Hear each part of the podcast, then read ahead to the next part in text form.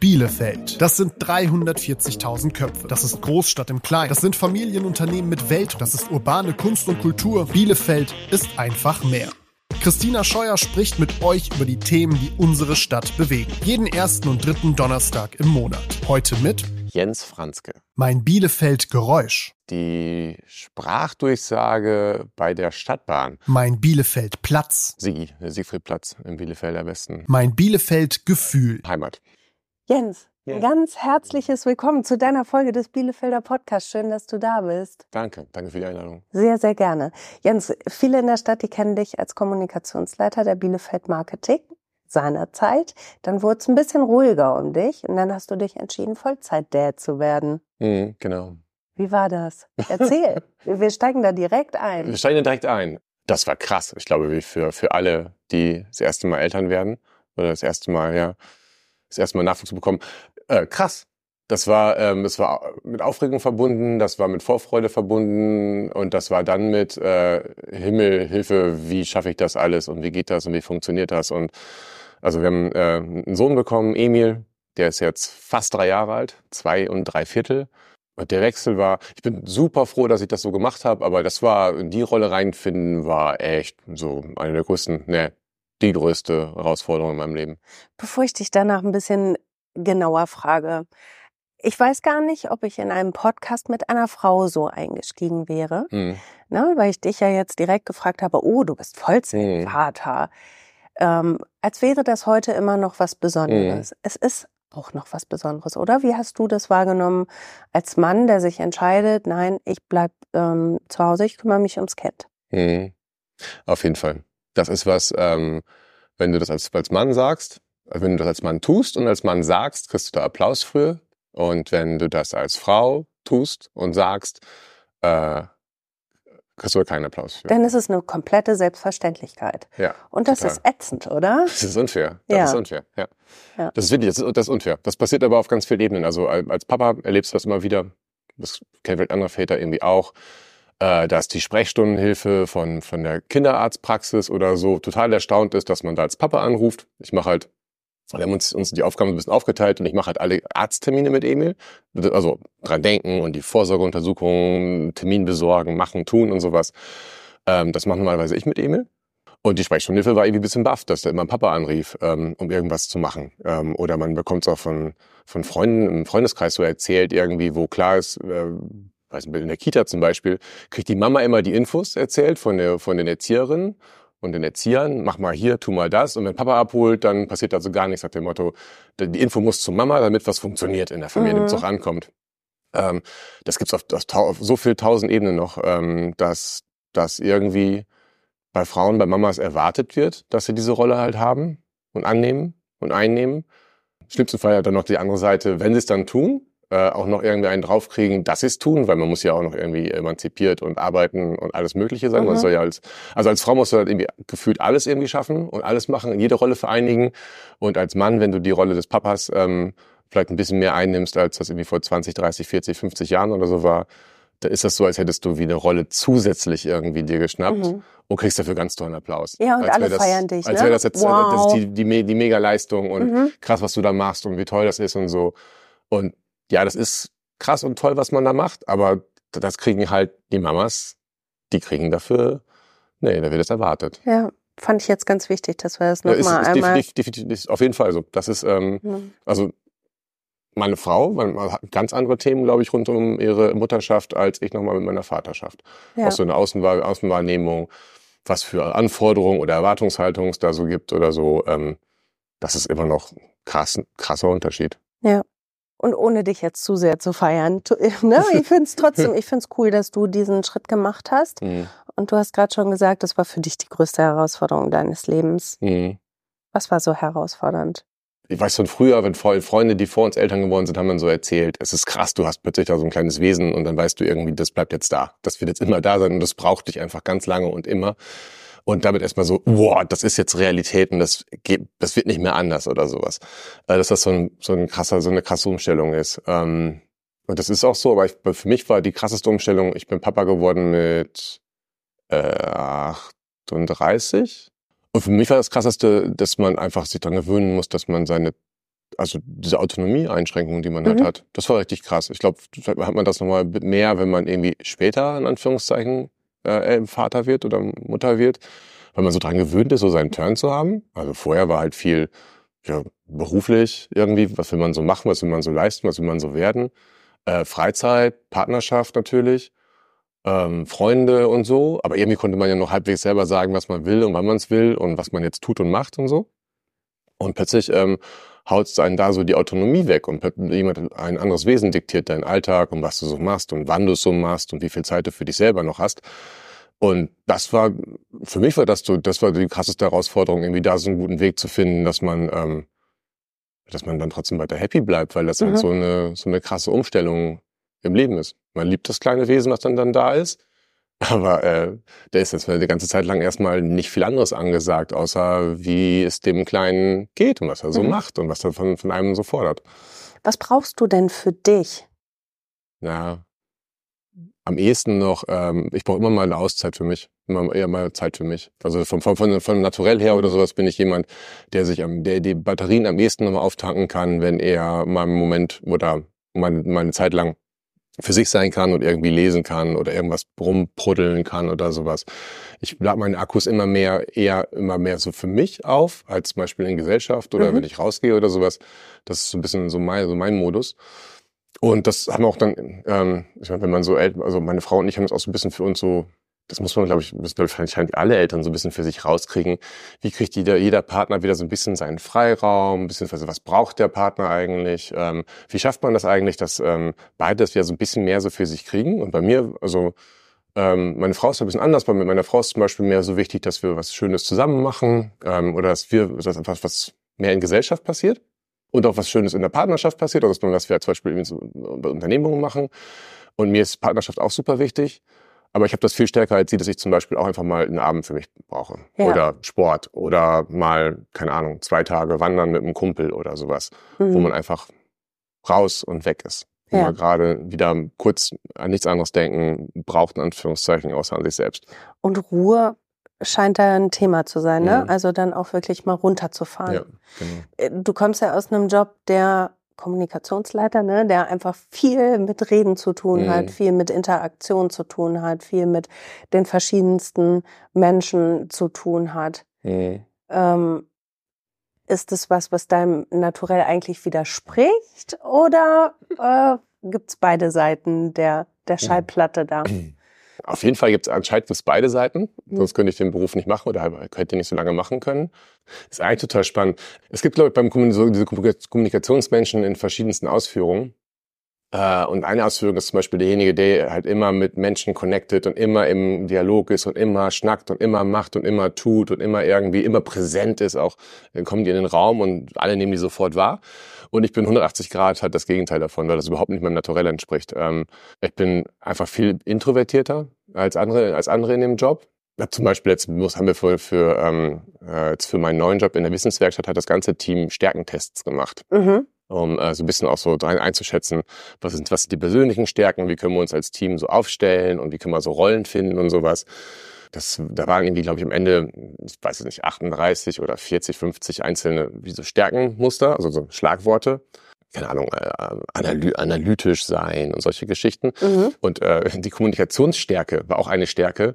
Ist, war bei mir, glaube ich, irgendwie auf Platz, ich habe keine Ahnung, 28 oder 31, Ach, 31 oder sowas. Mega weit hinten. Mhm. Äh, also voll, voll, der, voll der Gag eigentlich, dass der, ähm, der Kommunikationsfritze äh, die Kommunikationsstärke so weit hinten einsortiert hat. Weil bis bei mir, glaube ich, immer ähm, andersrum kommt. Ich komme viel mehr über also ich war ja vorher in meinem vorherigen Leben noch Journalist und komme eigentlich aus dem Journalismus her, also bin von der Neugier getrieben in dem Job gelandet, weil ich Dinge irgendwie rausfinden wollte und drüber schreiben wollte und Leuten was davon erzählen wollte. Das war so mein Antrieb immer, ähm, die Menschen dann zu erreichen und den Menschen was zu erzählen. Ähm, und ich komme immer, ich komme immer über, über den Part eher. Also mhm. mir war es immer wichtiger irgendwie, warum ich das mache, und was ich da mache eigentlich, so fast ein bisschen wie das Handwerk eigentlich, mhm. das hat mich immer mehr angetrieben, weil mir das unheimlich Spaß macht. So die so Rollen, die man manchmal dafür einnehmen muss, auch dieses Lautsprecherhafte manchmal oder so, das liegt mir gar nicht so. Das waren Sachen, die musste ich mir mehr so wie beibringen und das ist mehr wie so eine Berufsrolle. Das hat mit ja. meinem mit meiner Persönlichkeit und meinem Privaten eigentlich weniger zu tun. Aber ich kenne dich ja auch als Pressesprecher der mhm. Bielefeld Marketing noch und genau das habe ich immer an dir geschätzt, mhm. dass du ruhig und unaufgeregt warst und eben nicht so eine mhm. laute Knalltüte, so mhm. hey, komm, ne, dieser, dieses Bild vom jovialen, lauten Schnacker, das hast du ja nie transportiert und das fand ich immer super angenehm in der Zusammenarbeit. Also ist das wirklich eine hm. Schwäche in Anführungszeichen? Nein. Ich glaube nein. Aber wenn du sagst, ihr habt die, die Stärken analysiert, dann muss ich natürlich wissen, was war denn, äh, was waren die Top drei bei dir? Tatkraft hieß das eine. Also im Sinne von äh, immer irgendwie, also ich habe das, also ich bin, ich bin jetzt auch bei uns im Team. Wir sind gerade so so sieben Leutchen im Team von der Wissenswerkstatt, die, die im Sommer dann aufmachen werden. Da merke ich schon meine Rolle. Ich will immer ins Tun kommen. Also wenn mhm. alle immer noch so irgendwie drum diskutieren und sowas oder oder es, wir haben halt viele Themen, die halt die kannst du halt nicht so einfach beantworten. Äh, Konzeptentwicklung, das dauert manchmal seine Zeit, bis man bis da so eine Idee so weit geformt ist, dass man sagt, okay, damit legen wir jetzt los. und ich bin immer derjenige, ich werde super schnell ungeduldig ja. halt, weil ich will sofort was machen. Das ist halt noch der Journalist von früher ich habe halt für die Zeitung geschrieben damals und da ist ein Thema, das kriegst du morgens und dann ist es abends ist es fertig und dann ist es weg. Mhm. Und so ist immer noch der, ja. Das haben, glaube ich, viele Journalisten, ja, ich, die im Tages Tagesgeschäft arbeiten. Ja. So, zack, bumm, gib mir das Thema, alles klar. Wie kann ich anrufen? Was kann ich machen? Ja, ja, hier die drei Infos. Ja, mehr geht jetzt nicht, alles klar. Strich drunter, fertig machen, raushauen. Geht mir ganz genauso, kenn ich äh, total, ja. Und dieses, mhm. diese, diese, diese, diese, diese Eigenschaft aus dem Job, die habe ich, die ist echt ganz tief drin bei mir. Das war voll cool, weil ich bei uns im Team bin ich so, nehme ich auch so die Rolle ein, der immer so ein bisschen am Drängeln ist und so können wir dann nicht schon was machen ähm, weil ich so viele, weil ich weiß, ich habe so viele im Team, die sind halt dann sonst das Korrektiv, die sind halt das Gegengewicht und sagen, mhm. nee, das reicht noch nicht, wir müssen noch mal und sowas. Und dann tarieren wir uns eigentlich immer ganz cool aus, das funktioniert, das funktioniert gut. Also Tatkraft ist eine, irgendwas mit Analytik oder Analyse oder so war, war was, äh, oder Strategie, überlege ich gerade. Das war so Stichwort analytisches Denken, also Muster erkennen und, und, und solche Sachen. Das war eine von den, von den Stärken. Und die dritte habe ich habe ich vergessen. Vielleicht, das weiß ich gar nicht mehr, das weiß ich gar nicht mehr so genau. Dann ist das so. Ich habe, glaube ich, ganz viele Stärken. Aber auch da ne, kommt vielleicht dann der Journalist durch, der sagt, okay, ich muss jetzt pragmatisch sein, ja. habe ich jetzt gerade nicht, dann arbeite ich mit den zwei, ja. zwei Stärken, die ich habe. Pragmatisch bist du da, ne? Ja. Also ja. Pragmatismus hätte auch weit, weit vorne landen können. Ja. Ich habe dich trotzdem auch immer als emotional wahrgenommen. Bist du das? In welchen Situationen? Weißt du das noch? Naja, also nicht, nicht im fachlichen Sinne, mhm. sondern dass ich gedacht so, habe, okay, ja. Mhm. ne, der guckt auch mit Gefühlen mhm. auf die Welt und der nimmt wahr und der, der kriegt Schwingungen mit. Also mhm. vielleicht eher so in, in Sachen. Empathie. Versuche ich. Das, das versuche ich. Okay, ähm, da habe ich dich aber gerade überhaupt nicht getroffen, ne? Also. Doch. Ja. ja ähm, das, echt, das war tatsächlich auch noch rund um die Vaterschaft und Elternwerden nochmal ein großes Thema irgendwie. Sein Herz aufmachen für einen kleinen, neuen kleinen Menschen, der da reinkommt. Und äh, auch in der Partnerschaft war das nochmal krass, äh, wenn man gemeinsam Eltern wird.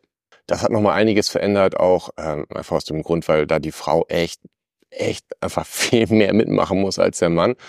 Äh, also Schwangerschaft und Geburt und alles Mögliche. Ähm, da hat die Natur äh, echt das eine Geschlecht ziemliches Paket mitgegeben und im anderen Geschlecht gefühlt gar nichts. Das war nochmal so auch echt ein, echt so ein inneres Wachsen, was, was, was das angeht. Heißt, dich zu offenbaren, ja. zu sagen, was du fühlst, es zu artikulieren auch? Ja, auf jeden Fall. Und irgendwie nicht dauernd Angst vor schlechten Gefühlen zu haben. Was, was man als Junge und als Mann ja auch gerne beigebracht bekommt, dass irgendwie äh, Gefühle von, von Schwäche oder von, das ist mal gerade nicht gut hier, von Traurigkeit, das ist ja jetzt ja nicht das, was man als Junge irgendwie, äh, zumindest damals als Junge irgendwie so groß beigebracht bekommt, dass wenn man da besonders gut drin ist in diesem Umgang oder mhm. sagen wir nicht gut, es passt nicht offen ist im Umgang ja. damit und das auch mal zeigen kann.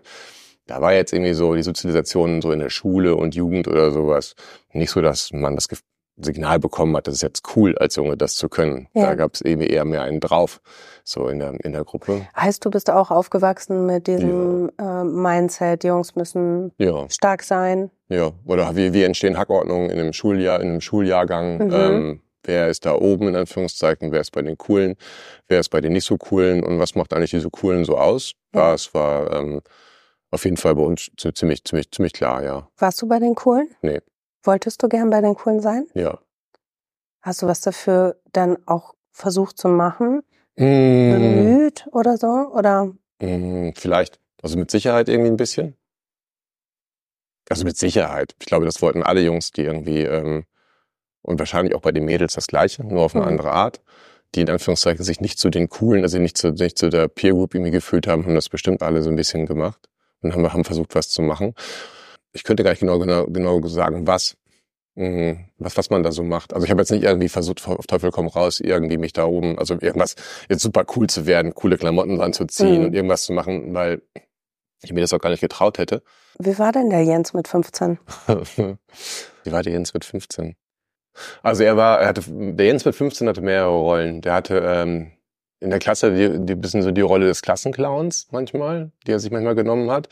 Ähm, weil ich irgendwie gemerkt habe, das war eine Rolle, die war noch halt, die war noch nicht besetzt. Mhm, mh. Und manchmal konnte ich ganz witzig sein und das war sowas, wie man irgendwie so ein bisschen äh, bisschen so äh, Zuspruch irgendwie so in der Gruppe dann bekommen hat, wenn man halt einen Scherz gemacht hat auch, und das ist jetzt unter der Jugendlichen auch, in meinem Wohnzimmer war das so, auch Scherz über andere. Mhm. So, ähm, ich weiß gar nicht, wie das heute, wie das heute Jugendliche so erleben, ob das ein bisschen besser wird oder besser geworden ist, auch in Schulen oder sowas. Aber Stichwort, naja, nennt man es Mobbing oder was so nicht ganz Mobbing ist, was so nah dran am Mobbing ist oder sowas. Ähm, äh, gibt da war damals bei uns in der, in der Schule, in der Schule ähm, viel los. Ich war jetzt nicht der Mobber, das nicht äh, eher mal eher mal eher auf der anderen Seite, dass ich quasi was, ab, was abbekommen habe.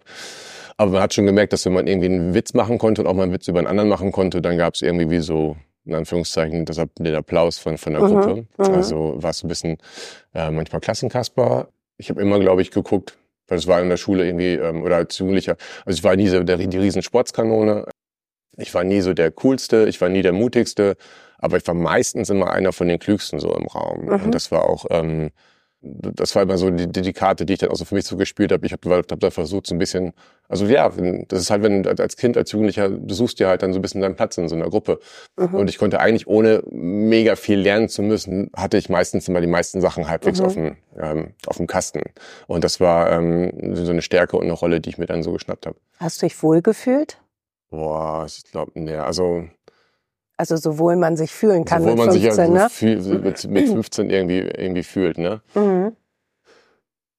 Ich habe mehr das Gefühl, dass ich denke, äh, gut, dass ich die Jugend geschafft habe. Aber ich habe noch nie gedacht, ich würde gerne noch mal Jugendlicher ja. sein, um echt zu sein. Mhm. So was, was da so alles an, an so an ähm, was man da so alles durchmacht als, als, als Jugendlicher, wie man sich so finden muss und so. Ich meine, nach Rückblicken weiß jeder, dass man durch diese Phase irgendwie auch so ein bisschen mhm. durch muss, weil sich halt so viel formt und entwickelt, so für später und so, und man echt einfach auch so viel lernt in dieser Zeit. Aber ich habe wirklich noch nie gedacht, ich wäre gerne noch mal 14, 15, 16. Nee. Schreckliche Zeit, furchtbar, fand ich auch. Ganz harter Job, 14 zu sein. Ja. Jetzt hast du einen Dreijährigen, fast Dreijährigen ja. zu Hause wie stattest du denn aus, damit er sagt, okay, 15 war gar nicht so wild? Da bin ich mal sehr gespannt, wie das also, wird. Also sofern ich, ich will dir da nicht diese Verantwortung auf die Schultern legen. Du, ne, ihr seid als Eltern ja nur ein mhm. Teil davon. Mm. Aber gibt's da sowas, womit du ihn ausstatten wollen würdest, damit er irgendwie gut durchs Leben kommt? Das ist eine riesige Frage. Ja, ich weiß, habe ich auch gerade gedacht. Was ja. und wie man seinen Kids so mitgeben kann und welche Möglichkeiten du da eigentlich hast.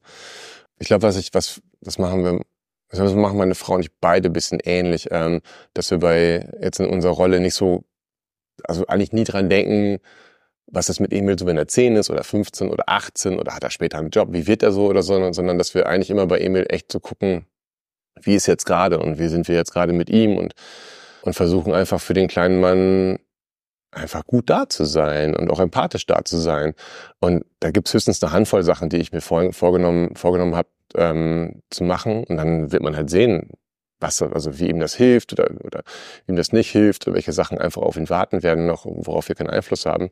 Aber eine Sache ist zum Beispiel halt irgendwie ähm, für Emil gut da zu sein in Situationen, also generell gut da zu sein, aber auch in Situationen, in denen er halt ähm, wütend ist, sauer ist, schreit, traurig ist, wo er irgendwas will oder so. Ähm, wo irgendwas, wo, wo einfach mal ein Sturm quasi über einen wegschwappt, weil der kleine Fratz da einfach gerade eine richtige Nummer schiebt, weil er irgendwas will, aber nicht darf oder wie auch immer. Und ähm, da versuchen wir oder beide, und ich habe es mir auch besonders vorgenommen, einfach immer für ihn da zu sein, um ihm zu zeigen, du, ich habe dich auch echt lieb, wenn du gerade hier dich aufführst wie ein kleiner Ah, Punkt, Punkt, Punkt, mhm. Punkt, Punkt. Ähm, ich bin trotzdem bei dir. Oder mhm. wenn, ähm, und das ist so, ähm, das ist mir, das ist mir echt wichtig, dass er, dass er einfach, dass er es eben lernt, dass alle Emotionen, die in ihm so auftauchen und auch mal manchmal richtig toben, die sind alle total okay. Mhm. So.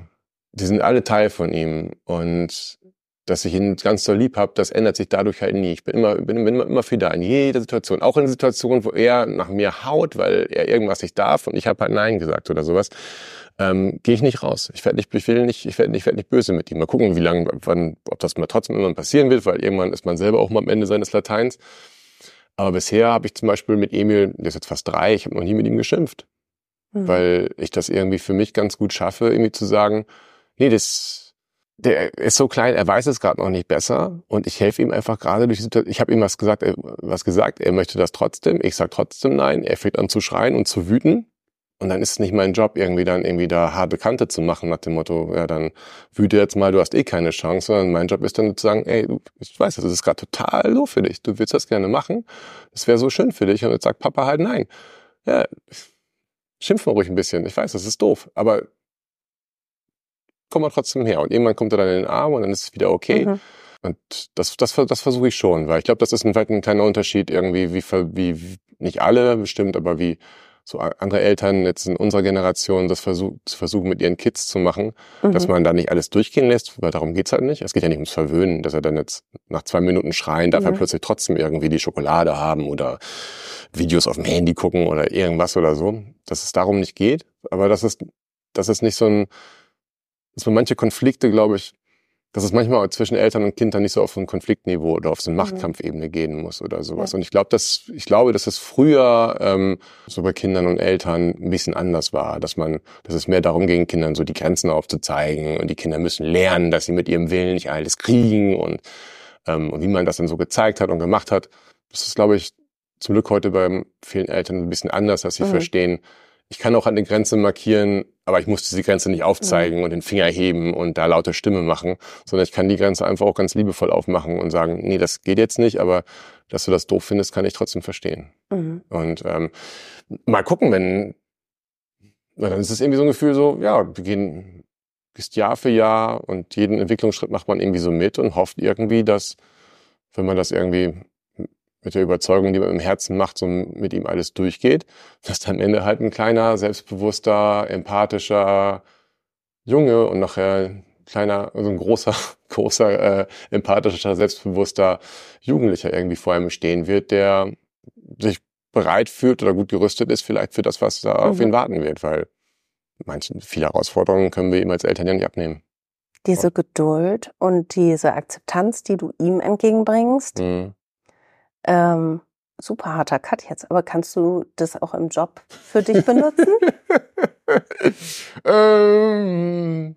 Ich fand das jetzt nur gerade hm. spannend, ne? diesen, auch, ne? diesen privaten Jens in der Interaktion mit seinem hm. Sohn. Und dann haben wir jetzt aber auch noch den beruflichen Jens, ohne dich jetzt aufspalten zu wollen, ja, ja, ja. Ne? der jetzt in der neuen Wissenswerkstatt in Bielefeld, die jetzt nun im Sommer ja nun an den Start geht, da die Kommunikation macht und jetzt gerade wahnsinnig viel hinter den Kulissen irgendwie am Machen und am. Tun ist. Und jetzt habe ich mir gerade so versucht vorzustellen, wie du die Ruhe und Toleranz und Akzeptanz, ob du davon auch irgendwas mitnimmst in den Job. Äh, ja, auf jeden Fall. Mhm. Also im Job muss diese Rolle viel mehr sich balgen mit dem ungeduldigen Finger, mhm. Fingertrippet auf dem Tisch Typen, der jetzt mal sofort hier zu Potte kommen möchte und hallo, können wir mal langsam und sowas. Die beiden Rollen, die müssen sich so ein bisschen arrangieren. Ähm, aber ich habe das, glaube ich, schon. Auch so, in dem, wenn ich in einem Team arbeite und sowas. Ähm, das, das, das beim Stadtmarketing als Kommunikationsleiter habe ich sieben Jahre lang gemacht und ich habe da quasi ein kleines Team geleitet. Und wenn ich sagen würde, was ist das härteste, was ich lernen musste in diesen sieben Jahren oder die, was war die größte Aufgabe in diesen sieben Jahren, dann waren das, war das nicht irgendwie ähm, äh, nicht unbedingt das, was du handwerklich gelernt hast oder die ganzen Inhalte, sondern das das krasseste und das, wo ich am meisten dran arbeiten musste, auch innerlich und so, das war das, wie gehe ich mit den Leuten in meinem Team um? Mhm. So, wie funktioniert das eigentlich? Was, wie macht man das eigentlich? Wie arbeitet man eigentlich im Team, auch wenn man halt die Führungsrolle in einem Team hat? Wie gehst du mit den Menschen um? Und es gibt bestimmt ganz viele Führungsleutchen, die legen das, also bestimmt zehn Menschen, die Führungspositionen haben, fragst du, und es gibt zehn Strategien, wie man das halt so macht. Und es gibt die Hardcore-Leutchen, die irgendwie einfach wie die Axt im Walde nur ihre Ziele verfolgen. und denen es ein bisschen egal ist, irgendwie mit wem sie das am Ende machen, zum Beispiel. Und meine Antwort war irgendwie eher mehr auf die, dass ich, dass ich gelernt habe, mehr auf die, auf, auf die Leutchen irgendwie eins, auf die Leute einzugehen. Also mhm. mir vorzustellen, was ist eigentlich, was ist gerade bei denen los? Wie komme ich bei denen eigentlich an?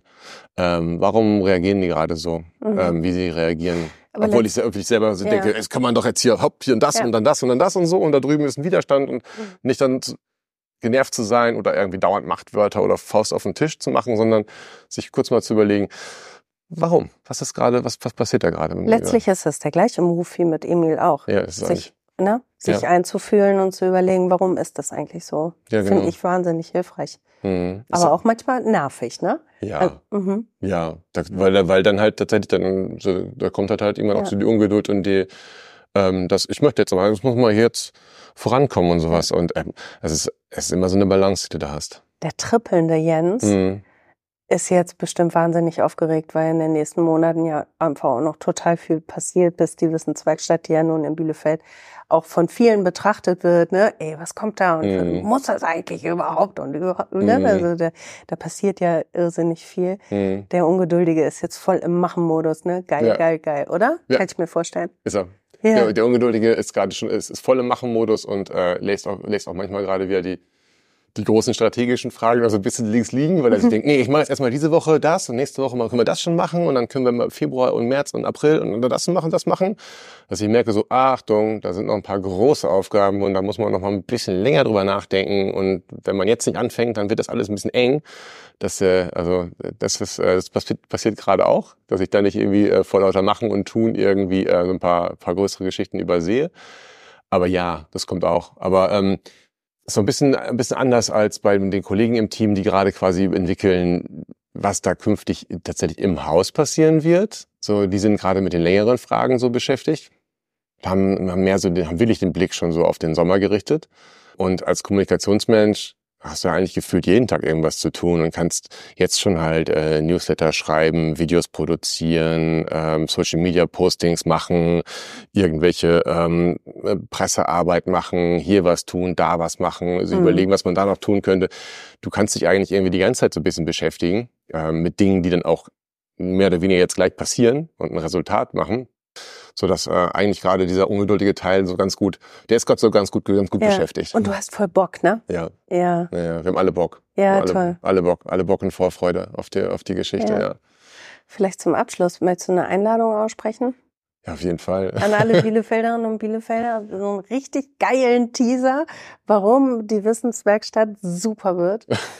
Also tatsächlich ist es so, dass man, äh, wenn Leute gerade fragen, äh, was macht denn ihr da eigentlich, Wissenswerkstatt, wie wird denn das und so, und sich immer noch jedes Mal überlegen, weil ich dieses Ding nicht auf einen Satz oder zwei Sätze runtergebrochen kriege und immer sagen kann, ja, das wird geil, weil und so. Ähm, aber der Punkt ist halt, so, eine, so ein Haus wie das, was da aufmachen wird, gibt's in Deutschland noch nicht. Also hat man so wenig Vergleiche. Man kann immer so schlecht sagen, ja, das wird dann so wie äh, das Universum in Bremen oder das Futurium in Berlin oder ähnliche Science Center. Das geht, es geht bei uns aus dem einfachen Grund nicht, weil es so eine Einrichtung in Deutschland in der Form noch nicht gibt. Das wird toll. Bielefeld kriegt tatsächlich eine Institution, die komplett in Bielefeld erdacht worden ist, mit ein paar Inspirationen von anderen Häusern. Also beispielsweise werden wir ähm, eine riesengroße Werkstatt haben, also eine öffentliche Werkstatt haben mit äh, Holz, Digital und, und Textil. Das heißt, äh, es gibt Maschinen für Holzarbeiten, es gibt einen ganz großen Textilbereich mit Siebdruck und solchen Geschichten und es gibt einen digitalen Bereich mit 3D-Druckern. Ähm, und die Idee ist halt, dass äh, die Bielefelder und Bielefelderinnen dahin kommen können, um Ideen zu verwirklichen. Also sei es jetzt ein, ein Studi, der zum Beispiel für eine Semesterarbeit gerne irgendeinen Prototypen kreieren müsste, also im 3D-Druck oder sowas und hat so ein Gerät gar nicht, dass der vorbeikommen kann, selber selber machen können. Mhm. Selber machen ist eigentlich der, der große Gedanke darin. Und ähm, ein anderer großer Teil vom Haus wird halt sein, dass unsere Kernaufgabe ist halt eine starke Verbindung zwischen den Hochschulen, also der Uni und der HSB, der Hochschule Bielefeld, zu schaffen. Und die ganze und die Forschung, die da passiert, oder die, die, die, die Alltagsarbeit der Forscherinnen und Forscher, die wir da haben, dass wir die in die Stadt holen. Das heißt, dass die äh, Forscherinnen und Forscher äh, eine Möglichkeit, einen Ort haben, wo zum Beispiel Themen, die ganz für Bielefeld auch als Ort spannend sind, ähm, Klimawandel in der Stadt zum Beispiel, Migration, äh, künstliche Intelligenz, alles Themen, die uns halt einfach umtreiben als Gesellschaft. Da gibt es Menschen oder ganz oft gibt es Menschen in der Stadt, die an diesen Sachen forschen und tun und arbeiten. Ähm, und die Wissenswerkstatt soll ein Ort sein, wo diese Themen dann auftauchen können und wo es dann dazu Ausstellungen gibt, wo es Vorträge geben kann, Workshops, Themenwochen, und so weiter und so weiter. Also wahnsinnig viel, ja, was da war, auf wahnsinnig uns zukommt. Viel, wahnsinnig viel. Ja. ja. Und du brennst dafür und hast bis dahin noch wahnsinnig viel zu tun. Auf jeden Fall. Ja. Jens, ganz, ganz vielen Dank für deine Gedanken und ähm, ja, ganz viel Erfolg für die Wissenswerkstatt wünsche ich dir. Vielen Dank. Bielefelder, der Podcast für Stadtmenschen, wird präsentiert vom Bielefelder Tipps Verlag, der Social Media und Podcast Agentur Kunden fokussiert und der Bielefeld Marketing.